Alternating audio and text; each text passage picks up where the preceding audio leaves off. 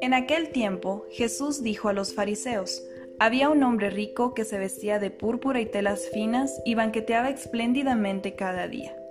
Y un mendigo llamado Lázaro yacía a la entrada de su casa, cubierto de llagas y ansiando llenarse con las sobras que caían de la mesa del rico. Y hasta los perros se acercaban a lamerle las llagas.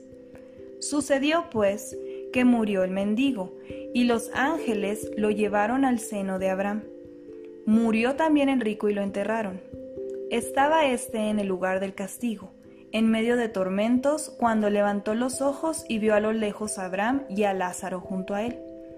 Entonces gritó, Padre Abraham, ten piedad de mí, manda a Lázaro que moje en agua la punta de su dedo y me refresque la lengua, porque me torturan estas llamas.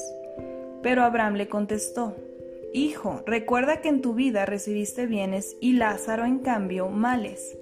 Por eso Él goza ahora de consuelo, mientras que tú sufres tormentos. Además, entre ustedes y nosotros se abre un abismo inmenso, que nadie puede cruzar ni hacia allá ni hacia acá. El rico insistió, Te ruego entonces, padre Abraham, que mandes a Lázaro a mi casa, pues me quedan allá cinco hermanos, para que les advierta y no acaben también ellos en este lugar de tormentos. Abraham le dijo, tienen a Moisés y a los profetas que los escuchen. Pero el rico replicó, No, padre Abraham, si un muerto va a decírselo, entonces sí se arrepentirán. Abraham repuso, Si no escuchan a Moisés y a los profetas, no harán caso, ni aunque resucite un muerto. Palabra del Señor. El pecado del rico no fue tener mucho, sino su indiferencia ante la condición de Lázaro. El contexto de este pasaje de Lucas no permite matices acerca de la responsabilidad de los materialmente afortunados hacia los más pobres y enfermos. Aunque todo cristiano es invitado y hasta exigido por Dios a ser solidario con los más desfavorecidos. Por eso el rico no tiene nombre y en cambio el pobre se llama Lázaro. Quizá la forma griega del hebreo Eleazar. Dios es auxilio. De cualquier forma, Dios es auxilio de Lázaro.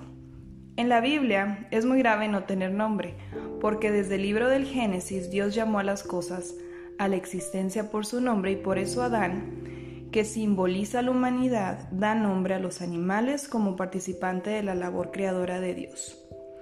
No tener nombre es no existir. Parafraseando podríamos decir, quien no es solidario con el prójimo es como si no existiera. ¿Qué es el lugar de tormento? Lo llamamos infierno que no fue creado por Dios sino por el diablo, y los demonios que no cupieron en el cielo. Lugar de supremo egoísmo y soledad, lo que engendra ese dolor, ese tormento permanente. Por eso la frase de, el cielo y el infierno comienzan en la tierra. Quien vive en el amor ya está en el umbral del cielo. Quien solo piensa en sí mismo ya vive en el infierno. Y en cuanto a lo de que un muerto se presente para dar un mensaje, mucho cuidado. ¿Cómo sabemos de parte de quién viene? ¿De Dios o del diablo? Solo Cristo es la presencia del Padre.